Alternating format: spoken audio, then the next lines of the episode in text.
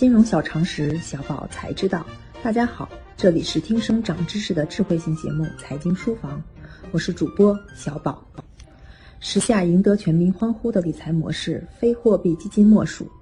支付宝与天弘基金携手创造的余额宝，让货币基金火遍全国，货币基金规模自此实现爆发式增长。但快速增长的背后，也隐藏着一些风险。在这样的背景下，央行证监会携手在六一儿童节发布了货币基金新规，强手腕限制 T 加零赎回提现。那新规详情如何呢？今天我们就来一同了解。六月一日，中国证监会与中国人民银行联合发布关于进一步规范货币市场基金互联网销售赎回相关服务的指导意见，以下简称意见。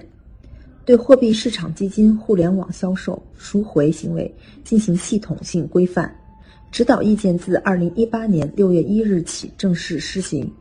对改造存量业务额度上限给予一个月过渡期，对改造存量业务垫支模式给予六个月过渡期。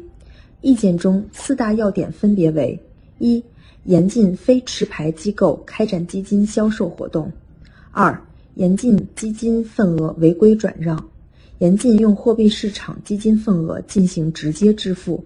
三、单日 T 加零赎回上限为一万元。四、除具有基金销售业务的银行外，其他机构不能先垫钱供客户提现。市场对本次新规的讨论集中于 T 加零赎回提现的限额管理。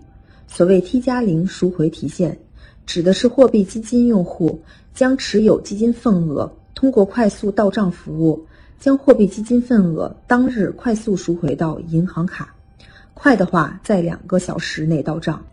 快速赎回业务最早起源于银行理财，货币市场基金于二零一二年开始推出这项业务。由于该业务为投资者提供了即赎即用的投资体验。逐渐成为货币市场基金的一项增值服务，在市场上迅速推广。T 加零赎回提现是其中业务模式代表。两部委有关部门负责人表示，T 加零赎回提现非法定义务，是在基金普通赎回业务之外，基金管理人、基金销售机构开展的增值服务。它允许投资者在提交货币市场基金赎回申请当日。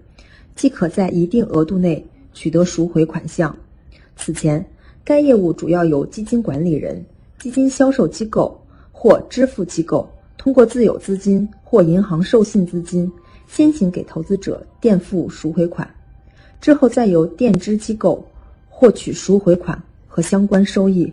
那么，新规为何要规制货币基金 T 加零体现？截止二零一八年二月底。货币市场基金规模已经达到七点八万亿元，占基金总规模近百分之六十。仅余额宝货币市场基金就有一点六万亿，占到货币市场基金规模的百分之二十。这就使得货币基金成长为一个快速膨胀又隐含风险的市场。货币基金的风险集中在一，由于市场机构的无序竞争、误导性宣传等因素，货币市场基金。快速赎回业务背离了普惠、小额、便民的初衷。二，部分基金管理人和基金销售机构以所谓实现大额曲线为卖点，盲目扩张业务规模，进行夸大性、误导性宣传，信息披露不完整，给投资者带来无限流动性预期，使投资者忽略货币市场基金自身蕴含的投资风险属性，忽视普通赎回安排。三。垫支机构也面临一定的财务风险，市场极端情形下易引发流动性风险，存在系统性风险隐患，急需加以规制。从货币基金发展规模来看，货币基金去年以来迎来大发展，由二零一七年年初的三点六万亿快速扩张至二零一八年二月末的七点八万亿。实际上，从去年九月份开始，货币基金监管政策一直在收紧。二零一七年九月一日，证监会发布《公开募集开放式证券投资基金流动性风险管理规定》，对货币基金规模和流动性均提出了一定新的要求。受流动性新规影响，货币基金规模在去年四季度明显放缓，但今年以来，受个人投资者需求偏强影响，货币基金规模再度大量增加，至二月底，总份额突破七点八万亿份。在货基监管不断收紧背景下，包括余额宝在内的一些货币基金开始实施限购。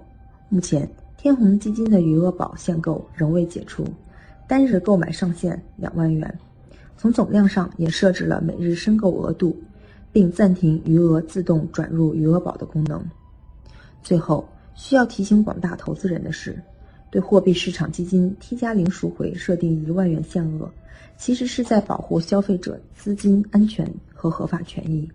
虽然货币基金以安全便捷的特性为消费者所青睐，但我们也必须意识到，货币市场基金不是货币、法定存款，而是金融产品，它缺乏存款保险和法定存款准备金等保障机制，即使安全性高，也是存在风险的。请大家务必了解风险，构建合理的资产配置。即日起，大家可在微信中搜索全拼“金融理财峰会”，加入财经书房后援会，微信实时掌握节目动动态。以上就是今天的内容，我们下期节目再见。